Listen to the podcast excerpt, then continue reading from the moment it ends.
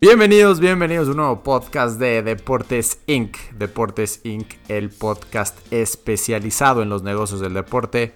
Yo soy Michelle Richaud, me dicen Mitch, y conmigo como frecuentemente lo hace José Pablo Arnao. José Pablo, ¿cómo estás? ¿Qué tal, Mitch? Muchas gracias por invitarme de nuevo a este podcast de Deportes Inc. para platicar un poco de no, solo de los resultados de los deportes, sino del negocio que hay detrás de, estos. Y el tema de hoy muy interesante, eh, ¿de, qué, de, qué nos, ¿de qué nos vamos a enfocar el día de hoy? Hoy, primero de julio del 2020, eh, por la tarde, son las 6.20 de la tarde en México. Esperemos que lo estén escuchando en algunos días de este séptimo mes del año, empezando la segunda mitad del año. Vamos a hablar del rey de los deportes. Hay muchos temas del béisbol eh, que salen justo hoy, primero de julio. Entonces vamos a dedicarnos al béisbol, JP. ¿Cómo, ¿Cómo, la ves? Muy bien, sí, es un tema muy interesante. Me acuerdo uno de los últimos programas que hicimos aquí en Deportes Inc. Lo pueden buscar en, sus, historiales de los podcasts. Cuando hablábamos de, la evaluación, de los sueldos de los, de los beisbolistas, que si estaban sobrevalorados, que si no. Pero el tema de hoy no gira alrededor de los sueldos, pero sí de algo muy interesante que quería que me explicaras porque tú eres el experto en esto. El día Bobby Bonilla. ¿Por qué el primero de julio es el día Bobby Bonilla? Exacto, vamos a hablar de Bobby Bonilla, vamos a hablar de, las grandes ligas y vamos a hablar de la cancelación de la temporada de la Liga Mexicana de Béisbol. Y sí, empezamos con el buen Bobby Bonilla. Bobby Bonilla, JP, en los años 90 se destacó como un muy buen bateador, un buen jardinero derecho. Y en la temporada 94, me parece, es contratado por los Mets de Nueva York. Y después de pues, varias intermitencias de jugar no muy bien, de pelearse con el manager, deciden los Mets que ya no le querían pagar, no le querían pagar los, los millones que le quedaban en, su contrato y querían llegar a un acuerdo con él de cómo poder diferir el dinero que le debían en ese momento a años posteriores. Entonces, eh, hoy, primero de julio del 2020, es el décimo año que le pagan a Bobby Bonilla poco más de un millón de dólares después de la negociación de que entre 2011 y 2035 le pagarían cerca de 1.2 millones de dólares cada primero de julio. ¿Cómo la ves, JP? Muy interesante. O sea, para no romper el contrato y darle de trancazo las millonadas que le debían, le dijeron, págame 8% de tasa de interés anual y eso equivale a esta cantidad que tú nos dices que es poquito arriba de un millón de dólares. Exacto. O sea, le debían a Bobby Bonilla 5.9 millones. Eh, en la negociación, evidentemente, Bobby Bonilla no solamente le quería poner intereses a lo que, a lo que le debían, sino que también tenía que llevarlo a valor presente de, cada año. Entonces, la negociación, como bien mencionas, eh, Bobby Bonilla quería 10%, los Mets querían 6%. Eh, hay un buen clip de, de ESPN donde hablan un poquito más a detalle de toda la situación, pero sí acaban con un interés del 8% que da en los 1.2 millones de, dólares y estos 5.9 millones de dólares que se lo debieron de haber pagado en el año 2000 se convirtieron en cerca de 30, 30 millones de dólares repartidos en 25 años. Así que Bobby Bonilla está bien servido de aquí al año 2035 recibiendo de los Mets ese 1.2 millones de dólares. ¿Qué hubiera pasado si, si Bobby Bonilla firma con otro equipo, lo hubieran podido ceder, o sea, como qué implicaciones tuvieron a largo plazo, digo, fuera, además del dinero, que eh, me queda muy claro ahora que nos lo planteas así, em, ¿cuál pudo haber sido otro escenario, no? O sea, que llegara a un acuerdo que se fuera a jugar a los, a los Phillies o yo qué sé. Claro, hay que, hay que recordar, es muy, muy buena pregunta, hay que recordar que en el béisbol los contratos son garantizados. No es como en otros, en otros lados donde, especialmente en la NFL, donde si ya no quieres, básicamente cortas al jugador y tienes cierto dinero perdido de, cap space, del dinero del salario eh, rígido que existe en los equipos, pero pues ya no pierdes, eh, ahora sí que la gran mayoría de lo que le tenías que pagar. Obviamente se está tratando de negociar eso de forma diferente ahorita en la NFL, pero sigue siendo el caso. Aquí el punto es que esa, millonada que le debían en, el 2000 a Boy Bonilla, nadie se le iba a pagar. O sea, los Mets nunca encontraron un, equipo con quien hacer un canje, hacer un trade para que absorbiera la lana que le debían a Bobby Bonilla. Entonces, fueron los Mets los que le proponen a Bobby Bonilla este plan de pagos diferidos Y a Bobby Bonilla le, pues, gustó la idea y, y, la aceptó. Ahora, JP, ¿te acuerdas de un tal Bernie Madoff? Bernie Madoff, si no me equivoco, es un cuate que lleva en la cárcel como, bueno, que le dieron una sentencia como de 100 años por Ponzi Schemes, ¿no? Exactamente. Y, discúlpenme, y uno de los, de los más afectados del Ponzi Scheme de Bernie Madoff fue ni más ni menos que los Mets de Nueva York. Entonces, nos preguntamos por qué los Mets habrán decidido en ese momento aceptar un pago, eh, o bueno, realizar pagos diferidos eh, del 8% eh, de tasa de interés. Y bueno, pues resulta que Bernie Madoff tenía muchas cuentas de los Mets, no solamente una, tenía muchas, y le estaba dando a los Mets entre el 15, 20% de, de, retorno de interés. Entonces para los Mets dijeron, pues este es dinero gratis, a mí, a mí qué más me da, o sea, yo... Yo le puedo pagar en estos plazos diferidos y a mí no me está costando nada. O sea, y los Mets pues venían trabajando años con Bernie Madoff y nunca les había quedado mal. Entonces los Mets no tenían por qué pensar que las cosas iban a acabar como, como acabaron con el señor Madoff y las consecuencias negativas que ellos, que ellos tuvieron. Claro, ser un esquema donde eh, misteriosamente de las cuentas que manejaba Bernie Madoff para los, los Mets, siempre les llegaba más retorno, más retorno y como en un auténtico eh, esquema Ponzi, eh, pues te seducen al principio porque te dan el retorno que tú crees, pero realmente están usando otro dinero y vea que una vez que te engancharon, desaparecen y se quedan con tu dinero, ¿cierto? Algo así le pasó a los Mets.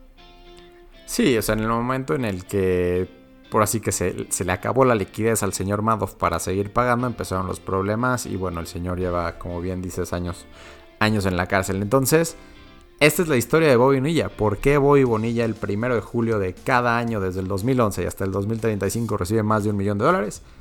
Porque los Mets decidieron diferir los pagos de 5.9 millones que le tocaban en el año 2000 a hacerlo cerca de 30 millones entre el 2011 y el 2035. Ya lo tienen este dato para su próxima trivia. Ok, no muy interesante porque después ustedes pueden buscar muchísimos eh, más, más, más artículos. No es, el, no es el primer fraude que hay en el, en el, en el deporte. Aquí lo que me sorprende es que nadie se haya dado cuenta, ¿no? Eh, es decir, lo permitieron, eh, Bernie Madoff, eh, su juicio hasta 2008, esto que nos platicas de Bobby Bonilla, dices que es 2001, ¿cierto?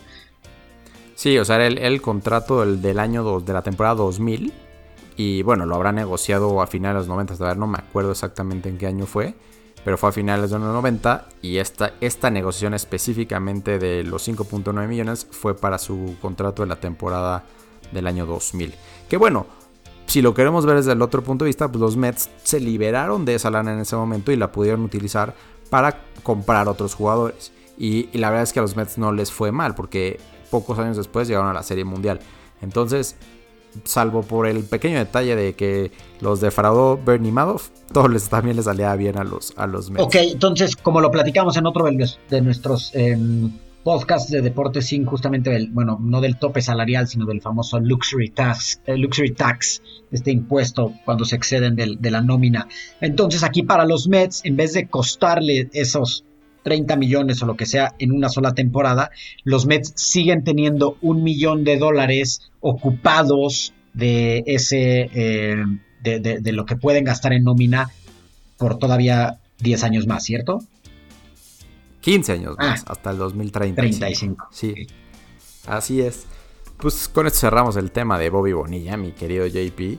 Y pasamos a hablar de las grandes ligas. En las grandes ligas, JP, hoy también, hoy primero de julio, reportan los equipos a, su Spring Training, que ahora es Summer Training, y regresan después de un largo, largo parón. La, la temporada debió haber empezado a finales de marzo, evidentemente por el tema del coronavirus no logró empezar. Y desafortunadamente para el béisbol, una, un deporte que va cayendo en, en, popularidad, pero que sigue teniendo muchos ingresos, no lograron aprovechar lo que pudo haber sido un verano fantástico para ellos. Lo describo en una columna que, publiqué hace un par de semanas para, para, medio tiempo. Pero yo veo una oportunidad perdida dentro, dentro del béisbol en las grandes ligas porque no supieron ponerse de acuerdo rápido para retomar la popularidad de este deporte. O sea, tú asumes que pudo haber sido fantástico porque pudieron haber sido el deporte que llamara la atención por ser el único, un poco como les pasó a los aficionados al fútbol, que durante unas dos semanas o tres semanas la Bundesliga era la única que estaba jugando, entonces todos de pronto tuvieron que voltear a ver la liga alemana. Aquí tú asumes que era parecido, ¿no? O sea, que en Estados Unidos, al ser el único deporte ahí, hubiera, eh, retomado este fanatismo, pues por ser lo único que había disponible. Exactamente, y, y la situación es que la, única razón, la única razón verdadera por la cual se demoró tanto fue por lo ríspida que están las relaciones entre la Asociación de Jugadores de Grandes Ligas y los dueños. O sea, los dueños, la liga, la representación, el comisionado. Realmente lo hicieron muy mal. Llegaron a un acuerdo a finales de marzo, pero después se pusieron a negociar otros temas de que si le iban a tocar más eh, a los jugadores, salarios prorrateados, eh, poder dividirse un poco más los ingresos de televisión, que si los, los jugadores pueden guardarse el derecho a reclamar esto más adelante. Eh, realmente muy mal, se vieron muy mal para, para el tema de la popularidad del deporte. Y sí, lo dices perfectamente bien, JP. Julio debe haber sido el mes del béisbol. Julio debe haber sido el mes en el que miles y miles de jóvenes en Estados Unidos que hoy no tienen el, béisbol en el radar, este era el mes para cautivarlos. En cambio, el béisbol va a reiniciar en la última semana de julio, un poquitito antes nada más que el básquetbol, que está con una creciente popularidad, un poquitito antes o creo que a la par de, de la MLS, entonces cualquier posibilidad de aumentar sus ratings y darse a conocer se fue por la borda por no ponerse de acuerdo a tiempo. Aquí en algún momento, hace un, par de meses, existía la posibilidad de jugarse en una sola sede, eh, todos los equipos ahí, y, esto también se cayó. Aquí se cayó también por lo mismo que nos dices de la, de la Major League Baseball Player Association, o fue más como por cuestiones de salud donde quizá el, Estado o la municipalidad encargada se los negó. ¿A qué se debió que no se pudiera hacer con ese esquema?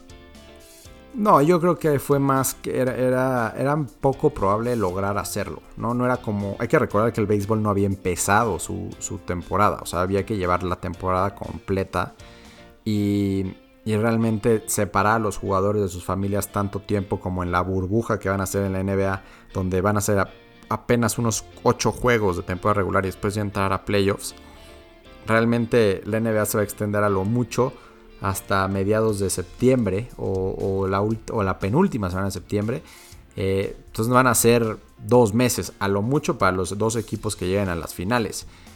Pero para, para las grandes ligas pues no lo podías hacer porque pues, de temporada regular, por más que redujeran el número de partidos como lo van a hacer ahorita a 60, pues iba a estar yendo y yendo y viniendo y después playoffs, o sea, era una temporada de 3-4 meses donde no los puedes separar tanto tiempo de sus familias. Por ahí va, por ahí va ese tema, pero eran temas que se pudieron resolver relativamente rápido, pero después fue las negociaciones y el dinero lo que apartaron al béisbol de tener un julio increíble. Ok, y aquí, por ejemplo, a este arranque, finales de julio, eh, será puerta cerrada, han dicho, a estadios a capacidad reducida, cuáles son los planes, porque veo que la, la Asociación de Jugadores pedía ciertos planes para para prevenir eh, que se esparciera el, virus, el COVID-19 entre los jugadores, pero ¿qué está haciendo la liga o qué medidas van a tomar los equipos para que los aficionados tampoco se vean eh, contagiados masivamente? Pues de entrada es, un tema muy similar al de la NFL. De entrada es que no sabemos nada. O sea, todavía no se publica nada al respecto se asume que los primeros partidos, todavía no hay calendario, ¿no? De, la, de grandes ligas, o sea, todavía no se define este calendario eh, reconstruido, sabemos que van a jugar, cada equipo va a jugar 40, 40 partidos de los 60 contra sus rivales de división, es decir, 10 contra cada uno de su división y los otros 20 van a ser partidos interconferencia eh, contra rivales del área, ¿no? Entonces asumimos que mis Dodgers van a jugar quizás contra los los Anaheim Angels. Bueno, los, perdón, ya no son Anaheim, son los Ángeles Angels. Eh, probablemente contra los Oakland A's. Eh, no sé, los, en, los Yankees jugarán contra los Nationals. O sea, va a ser, va a ser un tema muy regional en cuanto a, para lo mismo evitar la, mayor cantidad de viajes y la mayor cantidad de distancia. Ah, ok. Entonces, eh, eso no quiere decir que a lo mejor que separen, eh, digamos, que lo, que lo dividan por, por interligas. O sea, sí pueden jugar de la americana contra la nacional. Siempre, o sea, lo, que va a reinar es la decisión geográfica. Sí, o sea, sí va a haber americana contra nacional. 20, 20, de los 60 partidos van a ser así para cada equipo y los otros 40. Lo que no va a ser JP es un Dodgers Nationals. Ya. Que los dos están en la nacional, pero uno está en el oeste y el otro está en el este. Eso no va a pasar, en, al menos no en, temporada, en temporada regular. Y como no hay calendario, sabemos cómo, es, cómo lo quieren armar. O sea, ya sabemos cómo va a estar la división de, partidos, pero todavía no está el calendario. Entonces, si no hay calendario, pues imposible determinar eh, primero si los, si los estadios estarán abiertos y una vez que se decida, eh, yo creo que va a ser un esfuerzo conjunto entre gobierno estatal y gobiernos locales para ver que cada uno decida, ¿no? Esa es la misma línea que está hablando la NFL, que van a ser decisiones de ámbito local, van a ser eh, cada estado, cada ciudad, cada county los que decidan eh, si abren al público y en caso de que abran la capacidad que, que aceptarán. Ok, y por ejemplo, los, otro tema que hemos hablado en, unos cuantos podcasts de Deportes Inc., eh, los derechos de televisión, supongo yo que tienen cláusulas donde, pues al, final lo que pagaron es por la temporada, pero si la temporada tiene menos de los 160 eh, juegos que tiene normalmente y se reduce en una tercera parte casi, eh, ¿Existen esas cláusulas? ¿Crees que lleve algunas consecuencias? Sabemos que es generado por una situación de, fuerza mayor, que nadie es eh, responsable, pero ¿habrá algún cambio en quién transmite los partidos, quién no? Los partidos que tenía ESPN derechos con la liga, pero a lo mejor hay partidos que tiene derecho la televisora local de cada ciudad. ¿Qué impacto crees que tenga este nuevo calendario eh, con los derechos que ya se habían vendido en el pasado? Sí, e, eso es buena pregunta y todavía, todavía no se dice a nivel público qué es lo que va a suceder. Aquí la situación es que la, Major League Baseball buscaba que las televisoras regionales que tienen un mínimo de partidos por de transmitir de sus equipos lograran cubrir la mayoría de los que les debe de tocar. Entonces, eh, va por ahí. Y los que obviamente ya no van a ver los 82 81 partidos que tiene cada equipo como local, serán 30 nada más. Entonces estás viendo una reducción del 60-70%. Y como consecuencia tendrá que sí, los, los equipos no van a recibir eh, la cantidad de dinero que tenían pactada para, para esta temporada se sabe que van a ser miles de millones de dólares los que se dejen de ganar o los que se pierdan, depende de cómo lo quieran ver, eh, en esta temporada. Y, hablando de los derechos de, televisión, para el 2022 acaban, acaba el contrato que, tiene eh, la, liga, entonces vamos a ver cómo, cómo se renegocian con algunas, algunas de las televisoras. Hay que recordar que las grandes ligas tienen contratos con ESPN, tienen contratos con Fox, tienen contratos con Turner, que es, que es otro de los grandes. Entonces vamos a ver cómo, cómo se va acomodando esta situación. Bien, bueno, pues nos surge que regresen algunos deportes más a la televisión. Ya tenemos algo de ligas, de ligas europeas. Este fin de semana empieza un torneo ahí medio hechizo de la Liga de Fútbol Mexicana, pero nos va a hacer bien a todos que, regrese el béisbol. Sí, sin duda. A mí, a mí me, apasiona mucho el béisbol. Estoy seguro que a muchos de los que nos escuchan también. Y la verdad es una pena, para mí es una pena porque era una oportunidad dorada para que inclusive a los que no les apasiona, pues regresaran al béisbol o conocieran más del béisbol. Y la verdad es que no van a lograrlo, ¿no? Y, es algo muy negativo para un, deporte que ya está pasando a ser el cuarto en popularidad en Estados Unidos. Llegó a ser en, en los años 50 el más popular, después cayó contra la NFL, después cayó contra la NBA y el básquetbol y las tendencias son claras de que si no es todavía no hay una encuesta de Gallup, que es de donde lo saqué esta información, pero la tendencia está muy clara que probablemente ya pasó el fútbol al béisbol o en los próximos cinco años va a pasar el fútbol al béisbol, pero fácil. Entonces, eh, pues es, algo, es algo doloroso para, para este deporte porque sufren mucho, no se sufre mucho porque hay esta percepción que es un deporte aburrido, que es un deporte muy tradicionalista, donde estos no quieren cambiar ciertas reglas para hacerlo más dinámico, para hacerlo más rápido, para que no dure tanto, para involucrar más a, la audiencia. Eh, y, no lo, y no lo han logrado. Entonces, imagínate cuando tienen esta oportunidad de presentar su producto frente a una audiencia ávida de contenido y no lo logran, pues es un auténtico desastre y todo el mundo lo sabe. Jugadores, eh, el comisionado, todo el mundo han declarado que ha sido un desastre y bueno, ahorita por lo menos salvaron 60 partidos de temporada regular eh, por equipo y pues veremos, veremos cómo se desenvuelve esta, esta temporada que pues va a ser diferente, no hay duda. Ahorita que dijiste eh, que durante algunos años se han sí han aceptado hacer algunos cambios en las reglas para hacerlo más dinámico, en otros se ha negado. Es interesante que dentro de los cambios, llamémosle obligados que tiene que tener esta temporada 2020, veo que en la Liga Nacional que van a tener un bateador designado en vez de que bateen los, los pitchers y que ya las extra innings van a empezar con un corredor en segunda base, ¿no? Algo que ya se había mencionado por ahí, que algunas ligas lo estaban haciendo. Entonces, no sé si tú creas que estos sean cambios que llegaron para quedarse después de esto, no lo sabemos. Es muy, yo prácticamente te lo aseguro. Te, lo aseguro. A lo mejor un año más, o sea, si la próxima temporada se lleva normal, quizás ahí regrese a, batear los pitchers, pero probablemente ya a partir del 2022, cuando, cuando acabe el contrato colectivo de trabajo entre jugadores y, y, y la liga, ahí es cuando veremos, veremos el cambio.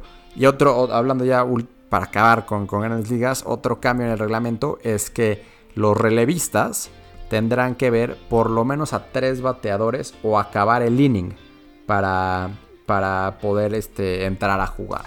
¿no? Entonces ya no va a ser que nada más meto a un, a un relevista para ver a un, a un bateador y saque o no saque el out, lo saco. No, ya va a tener que estar al menos, al menos tres, tres bateadores. Ok, bien, pues muy interesante este tema, eh, sobre todo porque digamos que la liga que no vio la misma suerte fue la Liga Mexicana de Béisbol, que como nos decías al principio... Hoy también, primero de julio, te digo, primero de julio es el día del béisbol, Bobby Bonilla eh, recibe su, milloncito, eh, las grandes ligas regresan a, a Spring Training, ahora Summer Training.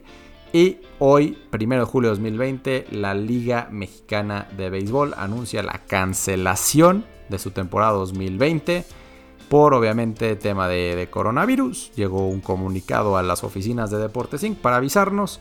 Y bueno, no va a haber béisbol en México. Obviamente algo muy duro para, el deporte en México. Hay nuevos estadios, hay, hay buenos peloteros que querían jugar, hay afición importante y nadie va a ver béisbol eh, en 2020 en la Liga Mexicana de Béisbol.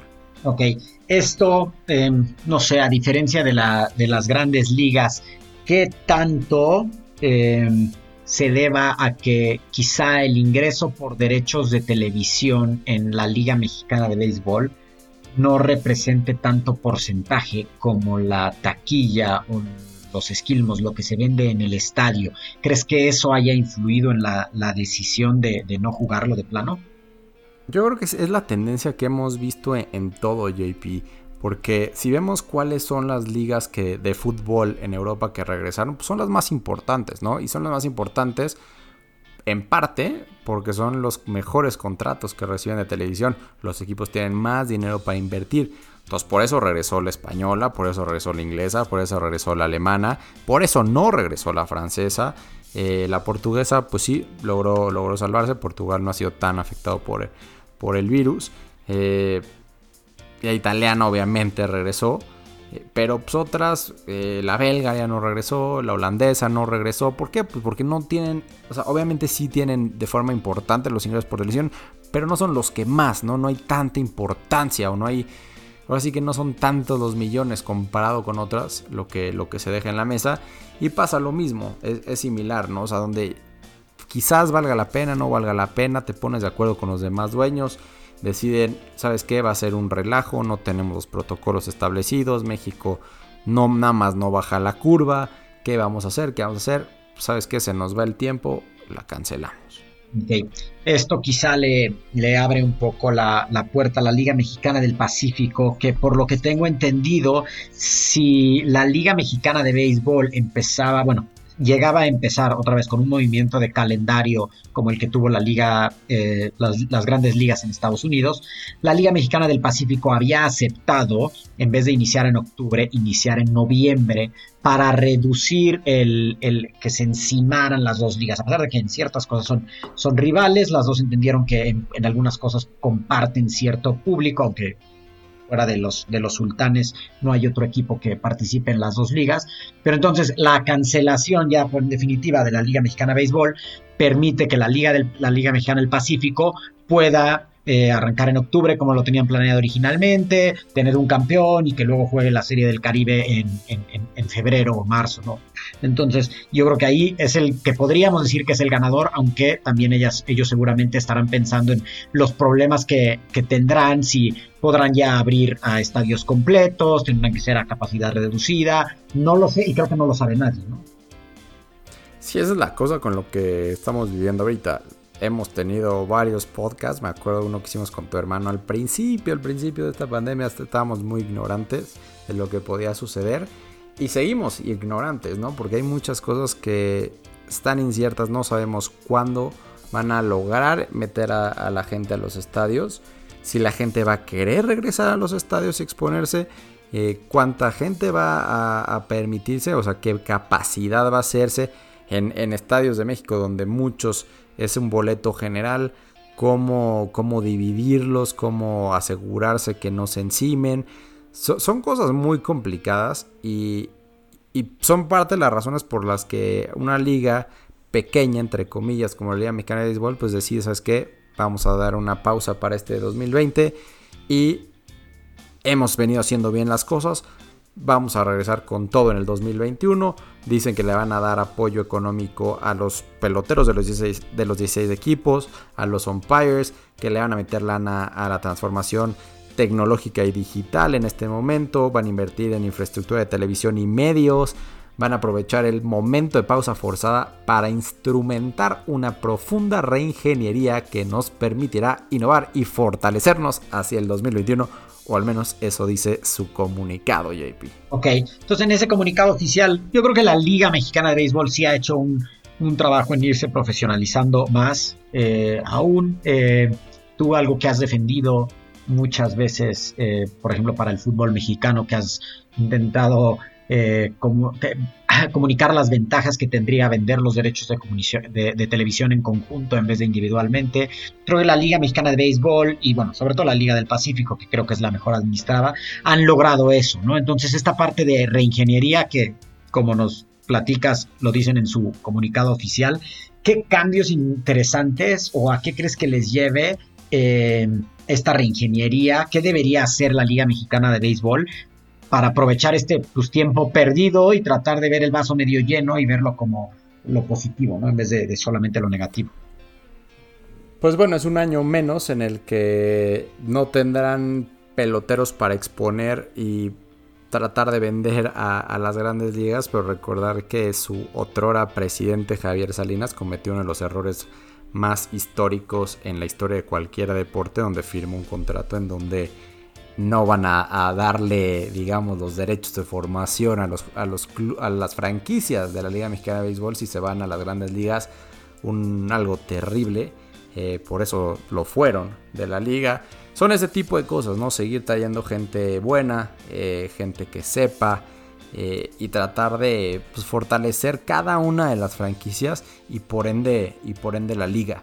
Creo que el hecho de lo que quieran meterle a tema digital, tratar de hacerlo pues como las grandes ligas, una, de las apps más este, exitosas en la historia de las apps deportivas es MLB TV, ¿no? Es extraordinaria esa, esa plataforma y quizás puedan llegar a hacer algo así en, la Liga Mexicana de Béisbol para lograr alcanzar a más, a más aficionados. Ok, pues va a ser interesante entonces ver si algunos de los aficionados eh, de, México al, al, béisbol, que además es un deporte que tiene mucha afición en el norte, en el sur, en el centro, eh, se, se, vuelcan un poquito a la Liga del Pacífico, eh, ya que no tendrán en béisbol este, esta temporada con sus equipos tradicionales. Pues veremos, ¿no? Y creo que Andrés Manuel Obrador, beisbolista de corazón, presidente de la República, creo que hasta abogado porque se junten las ligas, veremos, veremos qué pasa, ¿no? A lo mejor el presidente hoy está triste porque está dando hoy, más bien debería estar contento porque hoy está dando su speech de su magnífica victoria de hace dos años en las urnas, pero le cancelaron su béisbol, entonces opacaron, opacaron su día.